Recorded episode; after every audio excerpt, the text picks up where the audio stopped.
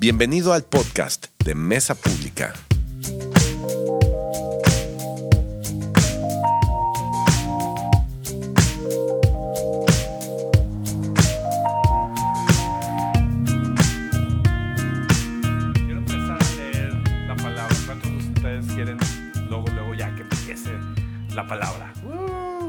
Sí, porque estoy muy emocionado, porque yo ya sé de qué se trata, pues, el mensaje.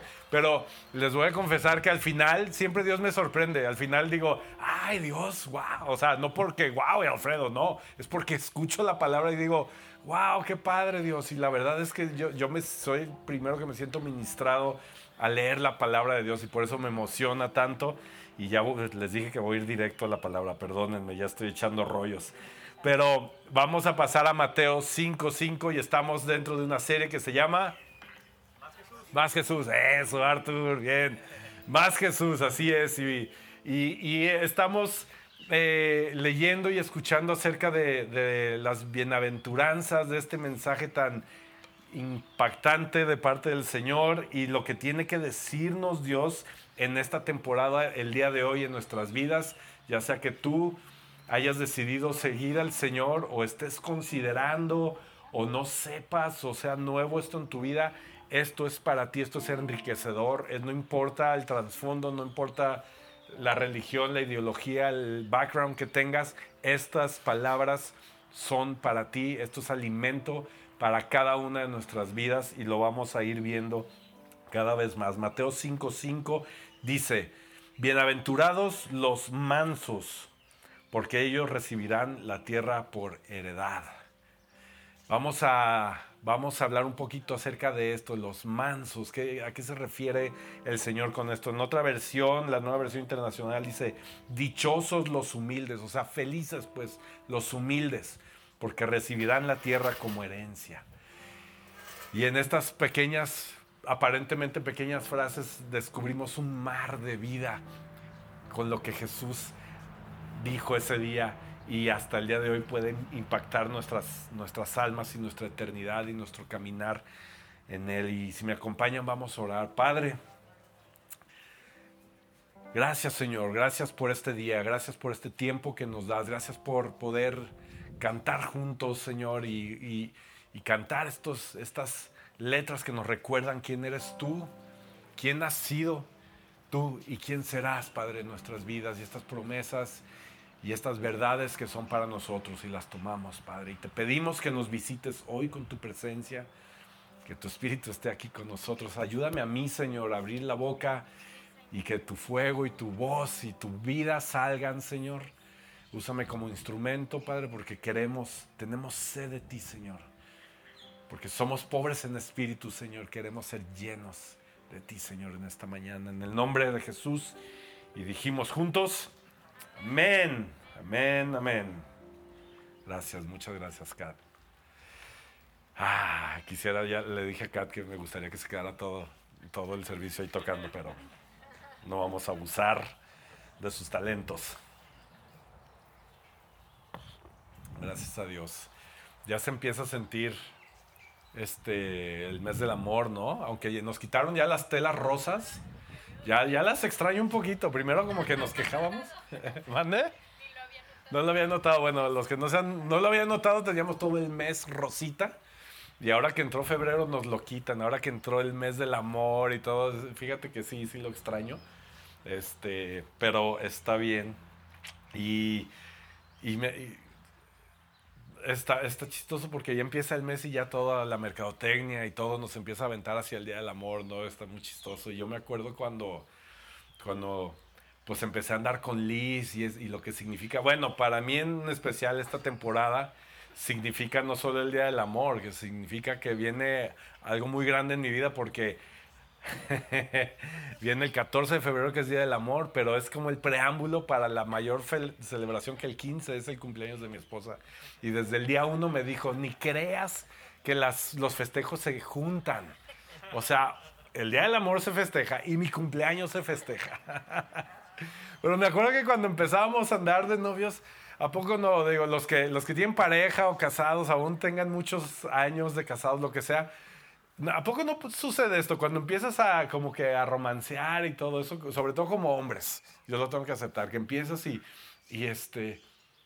Y, estás todo encaramelado y todo enamorado y dices cosas como para que te levanten el ánimo, ¿no? Así como que te pasan cosas, vas en el carro, por ejemplo, vas al cine y se te puncha una llanta, ¿no? ¿Y qué haces? Ay, es que estoy bien tonto, amor, es que no cambié la llanta, no puse la llanta nueva, para que esperes que tu novia o tu pareja diga, ay no, chiquito, tú no, no, no eres tonto, no, esas cosas pasan, ¿sí o no? ¿Sí o no? Pero ya después pasa el tiempo y ¡pah! No cambiaste la llanta, te lo digo. me han contado, me han contado, no es mi caso. Pero así pasa al principio, ¿no? Es como que este, dices cositas de, o sea, como que te echas tierrita como para que te digan, ay, no es cierto, eres un caramelito. Recién casados, ¿no? En la luna de miel. Ay, mi amor, se me olvidó pagar el internet de la casa. Ay, no te preocupes, mi amor, llegando a la casa lo pagamos, no pasa nada. Y así pasa, ¿no? Es como que le avientas, le avientas para que te, para que te regresen algo, un caramelito, ¿no? y, y, ahorita en el Día del Amor como que podemos tender a eso, aunque, aunque ya tengamos mucho tiempo de estar juntos y eso, como que en el Día del Amor puede pasar eso, ¿no? Como que es un día especial y, ay, y allá vas con vocecita así para que te digan y todo. Pero es, es bien chistoso cómo ¿Cómo nos vemos a nosotros mismos? Y voy para allá, ¿eh? eh, eh estoy, voy hacia un punto. Este, ¿Cómo nos vemos hacia nos, a, nosotros mismos? ¿no? Lo, estoy, lo estoy enfatizando ahorita porque viene el Día del Amor, pero ¿cómo nos vemos hacia nosotros mismos? Eh, el, el hecho de cómo nos vemos a nosotros mismos tiene todo que ver con ser con la mansedumbre o con la humildad y ahorita lo voy a explicar un poquito, ¿va? Pero estamos hablando acerca de esto. Amigos, ¿cómo están? Felicidades, los recién casados, hablando del amor y todo. Felicidades, gracias por, por venir, qué gusto verlos. Este, entonces, eh, ¿cómo nos vemos a nosotros mismos? Es muy fácil para nosotros mismos como a veces condenarnos, ¿no? Decir, ay, jole, la, la verdad, soy, estoy medio menso, medio bruto para esto, ¿no? Lo reconoces fácilmente. O, déjenme ponerlo así, en el ambiente de la iglesia decir, sí, o sea, salir, salir un domingo de, la iglesia y decir, sí, soy pecador. Es, de cierta manera fácil decir, reconozco que soy pecador. Pero ¿qué pasa cuando alguien externo llega y te dice, eres un pecador? Wow, wow, wow, wow.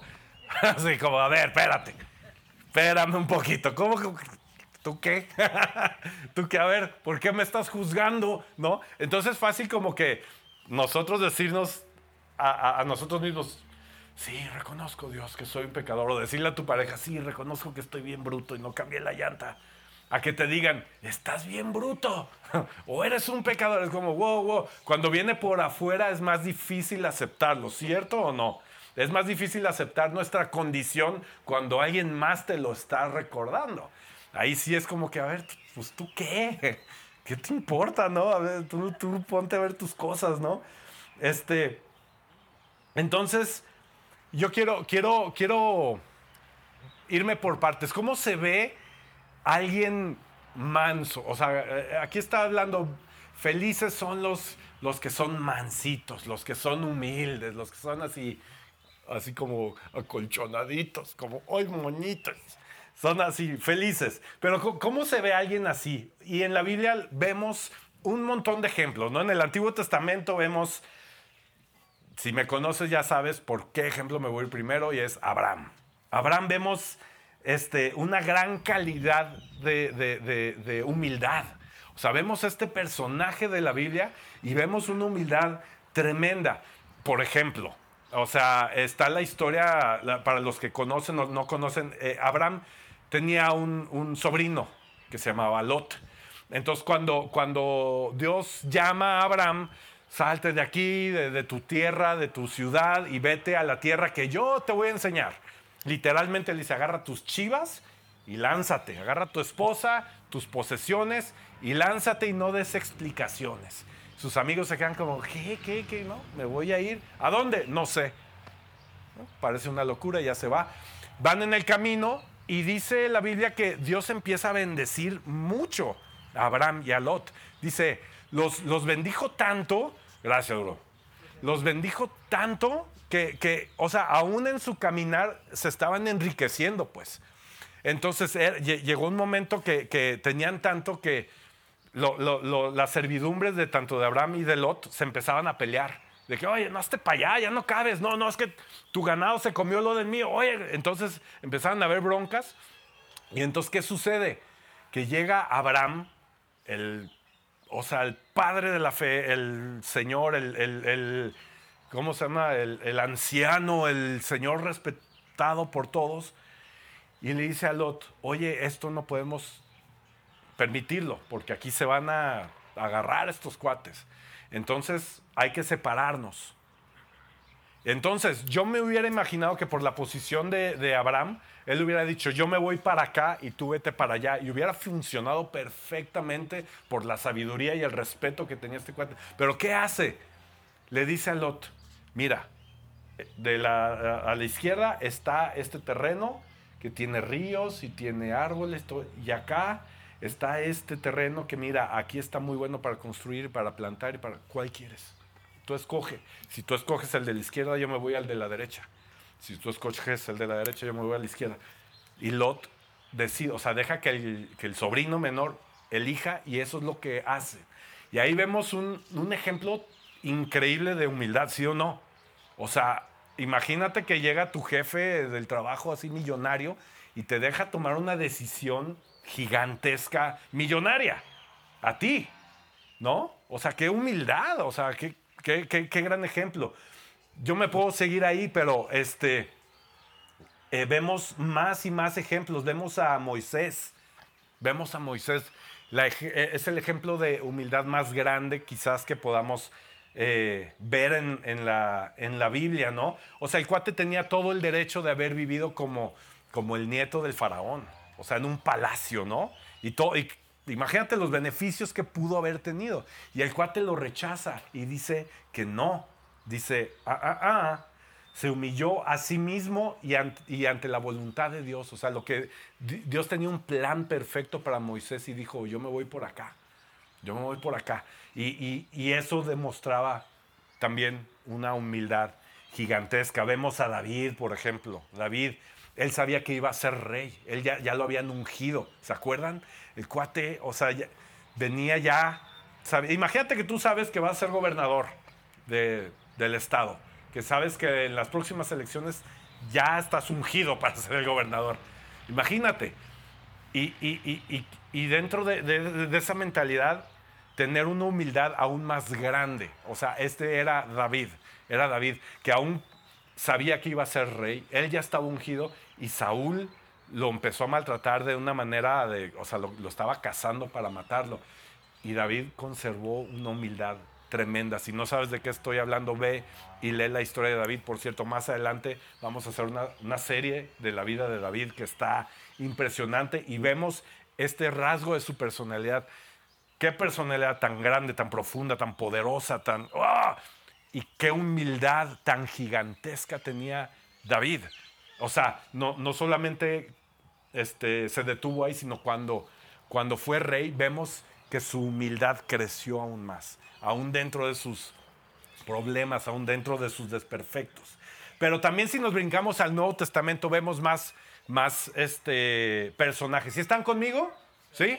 Ok, vemos más personajes. Vemos, por ejemplo, si has leído la vida de Esteban también, un, personaje impresionante, sobre todo en cuanto a cómo te deslumbra la humildad de alguien como Esteban, aún en el momento de su muerte. Es impresionante.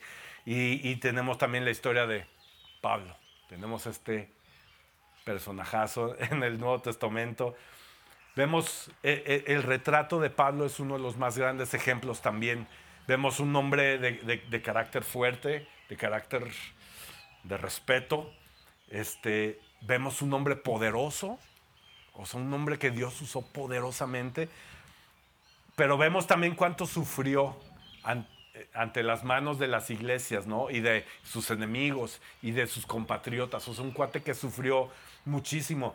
Y vemos sobre todo en las cartas de Corintios, este, cómo sufre y cómo demuestra esta mansedumbre. En Corintios y en Filipenses se lo recomiendo. Lean estas cartas, son increíbles. Entonces vemos vez tras vez tras vez estos, estos personajes que demuestran una humildad y una mansedumbre tremenda. Pero si me voy un poquito más de fondo, tenemos al ejemplo, al master, al, mejor ejemplo de todos, que es nuestro Señor Jesús.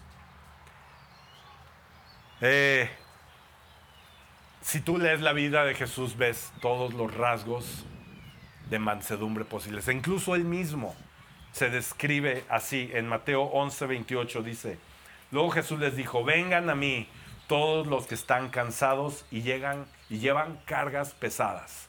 Aquí está Jesús queriendo ver por sus hijos, está diciéndoles, ya, todos los que estén preocupados, vengan a mí, aliviánense. ¿Estás preocupado? ¿Quién está preocupado el día de hoy? Levante la mano. Yo estoy preocupado. Yo traigo cargas. vengan, imagínense Jesús, vengan, vengan, vengan a mí. ¿Por qué, Señor? ¿Por qué, Jesús? Yo les daré descanso. Pónganse mi yugo. Déjenme enseñarles. Déjenme enseñarles. Porque yo soy humilde y tierno de corazón. Y encontrarán descanso para el alma. Ya lo hemos leído una y otra vez. Y es tremendo esto. ¿Y cómo se describe a él? No se está describiendo yo soy poderoso, tengo fuego, yo, yo sé orar en lenguas, yo sé el secreto del cosmos, yo tengo a mi... O sea, son puras verdades. Pero dice, yo soy humilde de corazón. Vengan a mí porque soy humilde de corazón. Wow, ¿qué, qué, qué es esto? ¿Qué, ¿Qué quiere decir? Y al mismo tiempo, o sea, Jesús nos está diciendo que Él tiene ese rasgo y en, esta bienaventuranza nos está diciendo, felices los que son humildes de corazón. Entonces, eh, vemos este rasgo vez tras vez tras vez en su vida. ¿Cómo trataba a la gente? ¿Se acuerdan? Con cuánta mansedumbre. ¿Se acuerdan esa escena que está la mujer pecadora ahí y la, la van a apedrear? ¿Se acuerdan qué fue lo que hizo Jesús antes de hablar?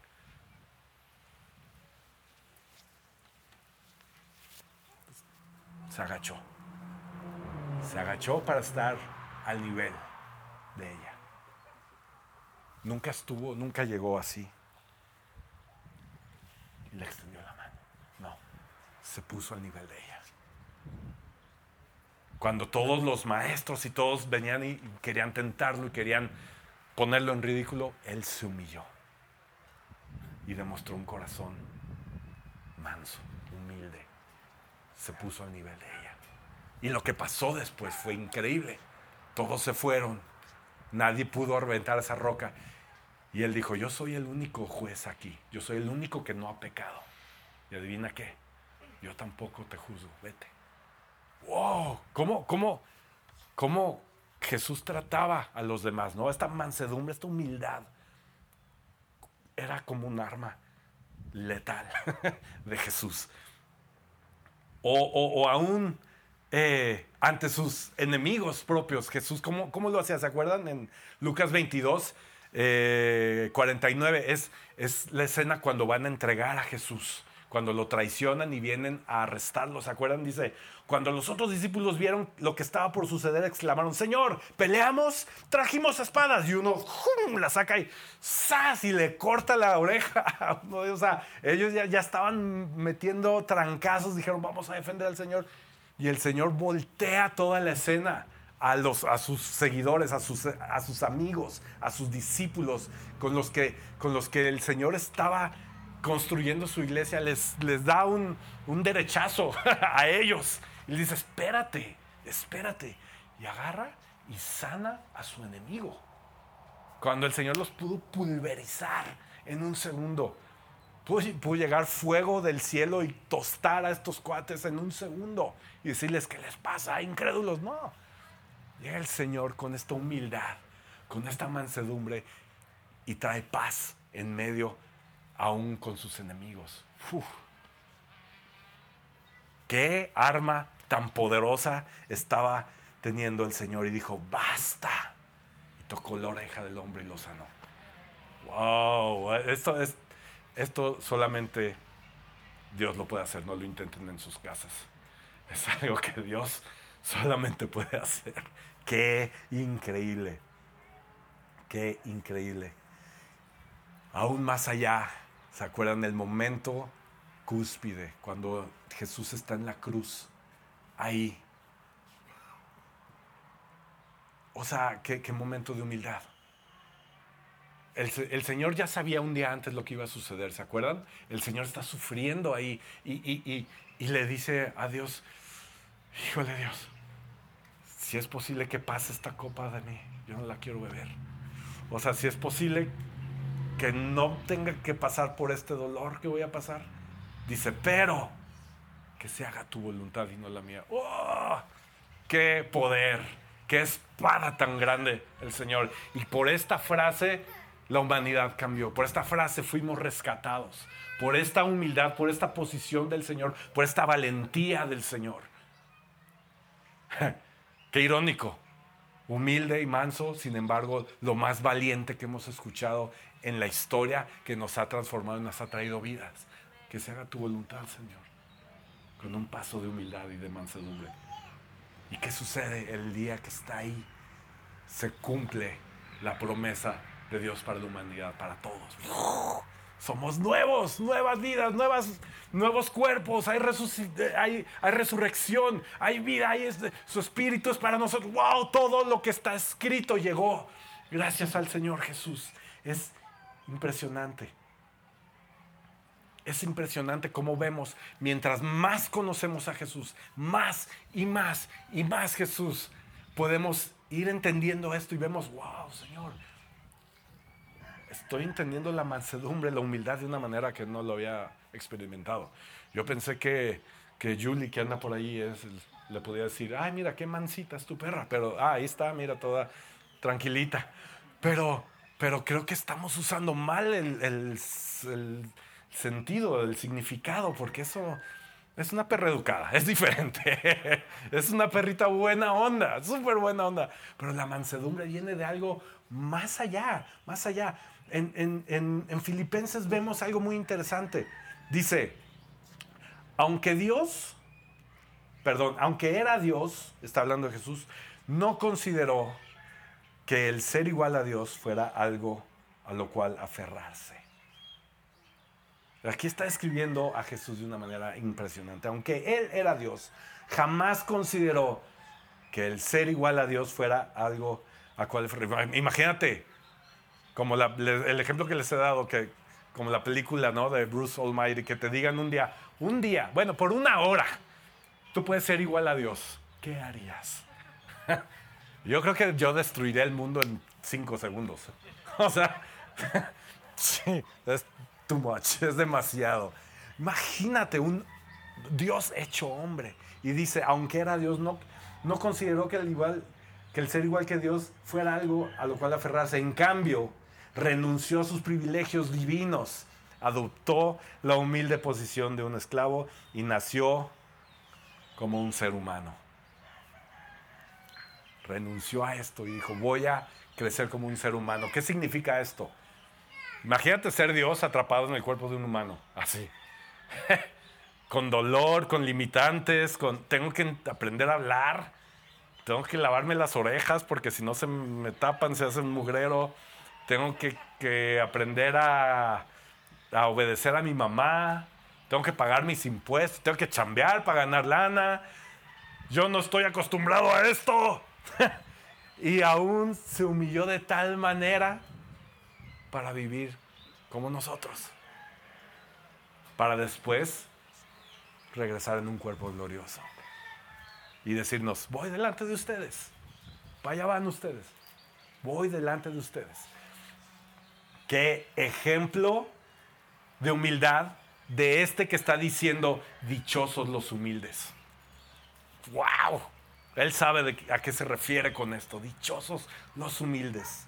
Pero entonces, ¿qué es la mansedumbre? Ya estamos viendo cómo, cómo se ve alguien más o menos, bueno, más o menos excepto Jesús, este, eh, humilde o manso. Pero ¿qué, es la, la mansedumbre? Pareciera entonces, como les decía el ejemplo de, pero sin, sin ofender a Julie, obviamente, este, pareciera que, como que, que, que la mansedumbre es alguien como, ah, buena onda, esponjosito, chi, bonito, este, o, o- o aún más allá, pareciera que la mansedumbre es, es una señal de debilidad, ¿no? Es como, ah, es medio manso este cuate, por no decirle menso.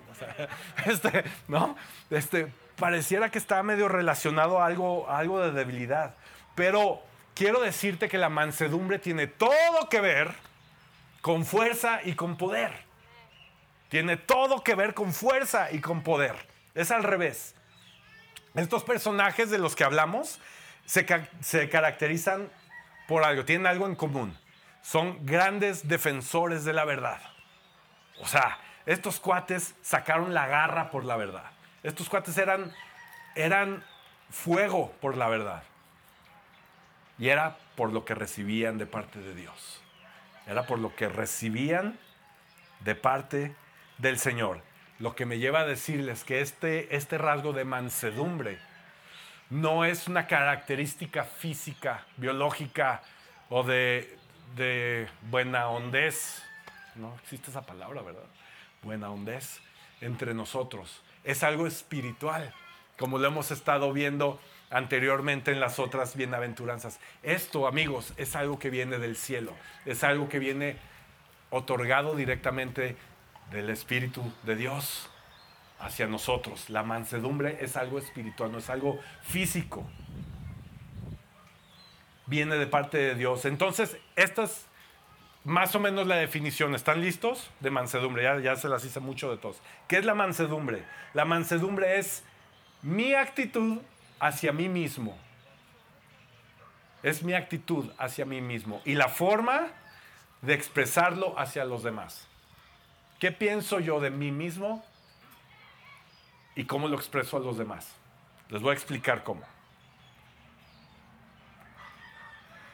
Esto es algo que, viene, como les digo, de parte de Dios y es algo que viene de entender todas estas bienaventuranzas. Estos versos que hemos estado leyendo, los empezamos a, a entender y, em- y empezamos no solamente a entender las siguientes, sino que empezamos a adoptarlas en nuestra vida, adoptarlas, no adaptarlas, adoptarlas a nuestras vidas.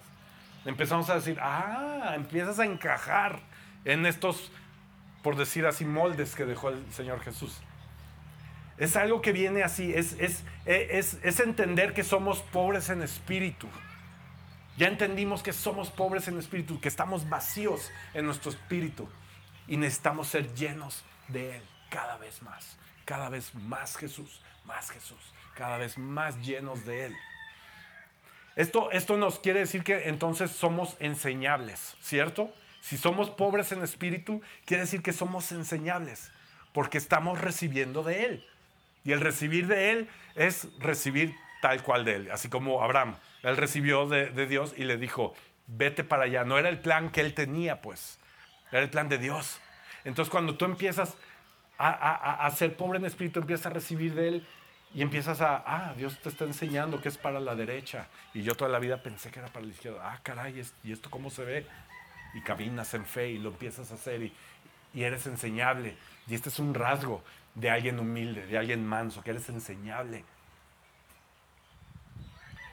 Esto nos lleva a, cuando entendemos esto, que, que somos pobres en espíritu, nos lleva a la siguiente que vimos la, la semana pasada, que es reconocer nuestra naturaleza, ¿se acuerdan? Nuestra naturaleza pecaminosa. Híjole, somos pecadores, pero somos rescatados por Jesús.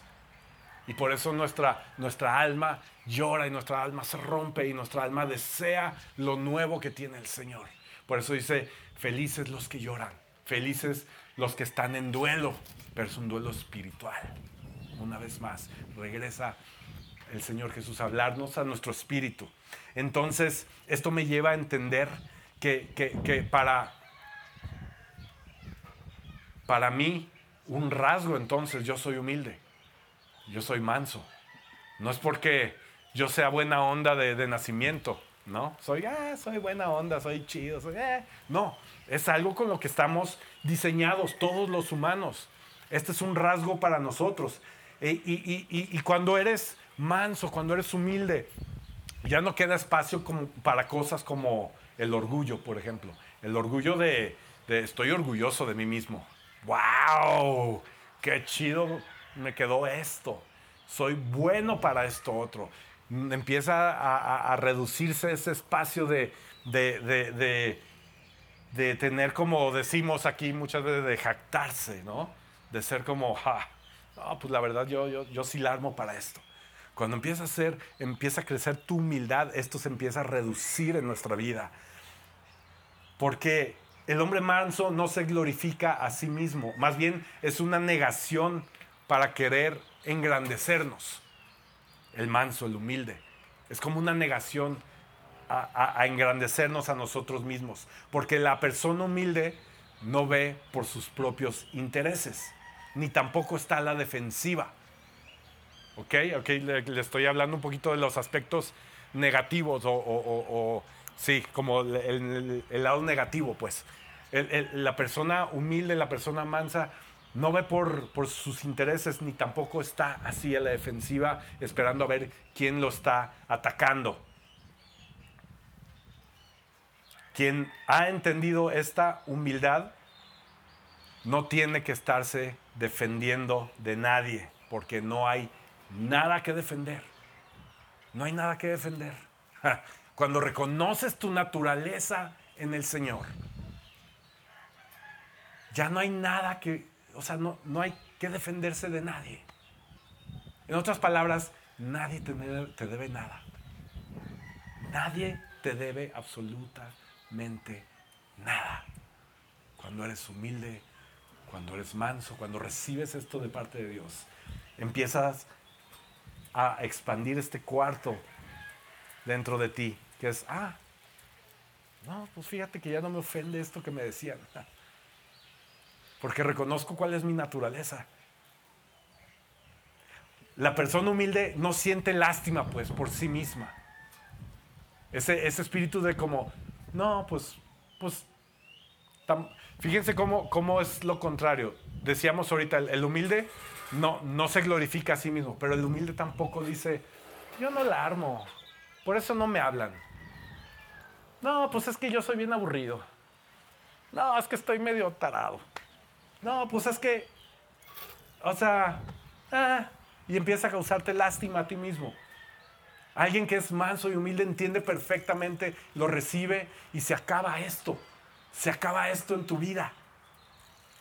Porque nadie te debe nada. ¿Pero por qué? ¿Por qué? Leí eh, a este teólogo que me encanta, que se llama Martin Lloyd Jones, muchos lo conocen. Dice, ¿cuántas horas y años desperdiciamos en esto? En el, en el tenernos lástima nosotros, dice self-pity en inglés, en, el, en el, la autocompasión o el auto... La auto carrilla, el autobullying, no sé cómo se diga en español, pero dice, ¿cuántas horas y cuántos años desperdiciamos en estarnos tratando de esa manera nosotros mismos, de pensar así de nosotros mismos. Dice, ya no hay nada que pueda ofendernos de lo que digan acerca de nosotros, pues reconocemos que lo que dicen es verdad o es aún peor. ¡Ah! Yo cuando leí esto me, me, voló la cabeza, me revolcó, me caí de la cama, me volví a levantar porque estaba estudiando ahí acostado. Dije, ¿qué onda? ¿Qué? ¡Ah! Se lo voy a volver a leer. Ya no hay nada que pueda ofendernos de lo que nos digan acerca de nosotros, pues reconocemos que lo que dicen es verdad o aún peor. Qué fuerte reconocer esto y decir, sí Dios, no me agüito porque pues sí tienen razón, sí tienen razón. Pero ¿qué pasa con esto? No se me pongan tristes, no les estoy diciendo que son, tenemos una vida miserable y tenemos, somos unos... No, no, no, no. ¿Qué quiero decir con todo esto, amigos? Me emociona esto. Porque cuando reconocemos nuestra naturaleza y reconocemos que no somos dignos y reconocemos que somos limitados y reconocemos esto y empezamos a obtener y entender esta humildad, vemos la otra parte de este verso que dice, eh, Dichosos los humildes porque recibirán la herencia como tierra. Perdón, lo dije al revés. me emocioné. Recibirán la tierra como herencia. Lo dije completamente al revés. Algo no me, no me cuadraba. Recibirán la tierra como herencia. Ah, a ver. Alfredo, me estás diciendo que, que, primero soy de lo peor y que no valgo y que... Y ahora que soy heredero, sí. Quien es humilde ha recibido la tierra como herencia. Es decir, es alguien. ¿Estás listo para ver quién eres cuando has aceptado esto? Eres alguien completamente satisfecho. Quien está humilde, quien es manso, es alguien que está completamente satisfecho en su vida. Que no le falta nada a pesar de todo lo que te falta. Él está satisfecho, nadie te debe nada. No hay para dónde irse. Aquí hay otra traducción que habla de Mateo 5:5. Dice, son bendecidos, pongan atención, dice, son bendecidos cuando están contentos con lo que son, ni más ni menos. En ese momento, perdón, es en ese momento donde te puedes sentir orgulloso poseedor de todo lo que no puedes adquirir. Eso dice otra traducción en Dichosos los humildes, pues recibirán la tierra como herencia. Dice, son bendecidos cuando están contentos con lo que son, ni más y ni menos. En ese momento, otra vez lo leí mal, es en ese momento donde te puedes sentir orgulloso poseedor de todo lo que no puedes adquirir. Oh, wow, qué grueso. Entonces, ¿hacia dónde nos está llevando Jesús con esta poderosa eh, parte de la Biblia, con esta eh, bienaventuranza. Pablo lo entendía perfectamente. El apóstol Pablo escribía y escribía y escribía y a este cuate le pasó todo. Le pasó de todo, de ser una persona súper respetable y todo el mundo lo admiraba y tenía un, nivel de, de jerarquía y de poder. Y de repente vemos que su vida da vueltas y vueltas. Y aquí en Filipenses 4:12 dice, me alegra muchísimo, eh, eh, chequen cómo está escribiendo esta carta, me alegra muchísimo en el Señor de que al fin hayan vuelto a interesarse en mí. Claro está que tenían interés, solo que no habían tenido la oportunidad de mostrarlo. No digo esto porque esté necesitado, pues he aprendido a estar satisfecho en cualquier situación que me encuentre. He aprendido, he aprendido a estar satisfecho. Aquí estamos viendo otra vez este rasgo de que somos enseñables. Somos enseñables y el Señor lo recuerda una y otra vez. Cuando tú, tú estás siguiéndome, dice el Señor. Cuando tú estás siguiéndome, no solamente te voy a llenar de mí, eres enseñable. Eres mi discípulo, yo te voy a estar enseñando. Y cada vez que abras esta Biblia, cada vez que hables con alguien, con, con alguien de tu iglesia, cada vez que oren por ti, cada vez que te relaciones, cada vez, pues que mi espíritu esté actuando, te voy a estar enseñando. Vas a estar aprendiendo más. Vas a estar una y otra vez. Y dice, pues he aprendido a estar satisfecho en cualquier situación que me encuentre. Pablo, imagínate. Sé lo que es vivir en la pobreza y sé lo que es vivir en la abundancia. Y he aprendido a vivir en todas y cada una de las circunstancias. A mí nadie me cuenta. Yo sé cómo funciona todo y adivinen qué, yo estoy satisfecho con lo que tengo. Imagínense, Pablo escribiéndole a las iglesias en esta plenitud. En esta plenitud no está en un papel de víctima, no está en un papel de pobreza, no está en un papel de preso y de injusticia. El cuate, la revelación que tiene de parte de Dios que dice, yo estoy satisfecho. Aquí en la cárcel, aquí me escupieron, aquí me trataron mal, aquí me trataron injusto, me robaron, me han difamado, y posiblemente me maten. y yo ya estuve, estuve en la riqueza y no lo estoy anhelando porque yo estoy satisfecho el día de hoy. ¿Por qué? Porque mi satisfacción no está en mí. Mi satisfacción no está con lo que yo tengo el día de hoy. Segunda de Corintios 6 dice, Vivir como si no tuviéramos nada, pero poseyéndolo todo. Palabras de Pablo. Vivir como si no tuviéramos nada, pero poseyéndolo todo. Este cuate tenía clara su mente en la promesa que Jesús tenía para su vida, en este gran tesoro, en esta gran recompensa que Jesús habla, que es para todos nosotros y Él está satisfecho y feliz con esto. Hemos heredado la tierra, amigos, lo tenemos todo, lo tenemos todo el día de hoy, todo es para nosotros. Felices son los humildes, felices son los mansos. Y estamos llamados a tener este rasgo porque es del Espíritu. Si tú sientes que eres buena onda, qué padre. Si tú sientes que eres mala onda, también, no importa. Esto es para todos. Este, este, este, rasgo es, viene del Espíritu del Señor. Este es un llamado del Señor. Y es una promesa de que hemos heredado la tierra, porque estamos satisfechos, porque estamos, las circunstancias pues no dependen, eh, no, no dependemos de las circunstancias para estar satisfechos o no, porque esto es algo espiritual, no es algo que viene aquí. Nos hacen falta tanto. Si yo les pongo cuántas cosas quisiera yo tener para esta iglesia, te pones a llorar junto conmigo. Pero mejor me pongo a recordar lo que dice el Señor y digo, estamos satisfechos, estamos satisfechos con lo que el Señor ha hecho hasta el día de hoy. En otras palabras, quien es manso y humilde se parece más y más a Jesús. Quien es manso y humilde, quien ha recibido esto de parte de Dios, se parece más a Jesús. Se parece más a Él. Más a Él. Quien no solamente es tierno de corazón, también es paciente en medio del dolor y la injusticia. Nuestro Señor. En 1 Pedro 2.22, este es el último verso que leemos. Y ya con esto termino, dice, pues para esto Dios, perdón, para esto los llamó Dios, ya que Cristo sufrió por ustedes, dándoles un ejemplo para que sigan sus pasos. De esto se trata.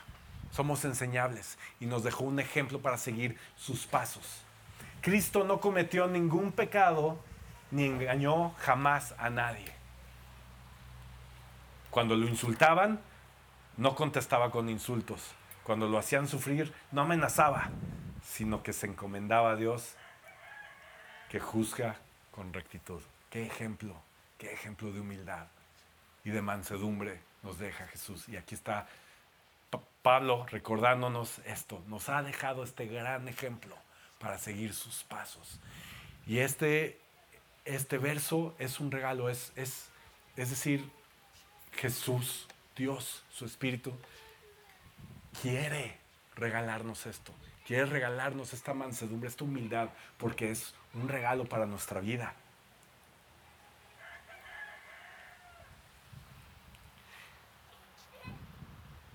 Cuando recibimos esto, amigos, cuando, cuando empezamos a entender y cuando empezamos a aprender acerca de esto, te das cuenta de esto. ¿Se acuerdan del verso anterior que dice, eh, los dos versos anteriores que dice, bendecidos son los pobres en espíritu? Ahora lo entiendo mejor, porque ya que leo esto, cuando, cuando leo lo que es la mansedumbre y la humildad, eso es como, como estar llenos del Espíritu. Entonces, bendecidos son los que están llenos de su Espíritu. Estar pobres en espíritu para ser llenos de su Espíritu. Ser llenos de su Espíritu, porque somos pobres de Espíritu y lo necesitamos. Estamos tan necesitados espiritualmente que el Señor no solamente nos llena de su Espíritu, sino que nos trae una felicidad. Y, dice, bendecidos son los humildes, bendecidos son los que están llenos de mí, llenos de mi espíritu. Necesitamos ser llenados más y más y más, necesitamos más. Jesús, se los voy a seguir diciendo, necesitamos más y más Jesús. qué impacto vivir una vida de satisfacción, ¿cierto? Cuando buscamos, cuando encontramos esta satisfacción que viene de parte de Dios, que es espiritual, pero nos satisface y vivimos satisfechos. Qué tremendo. No necesitamos seguir buscando más y más. Ya, voy a borrar Amazon de mi celular. no necesito más. Estoy satisfecho. Qué felicidad. Qué wow.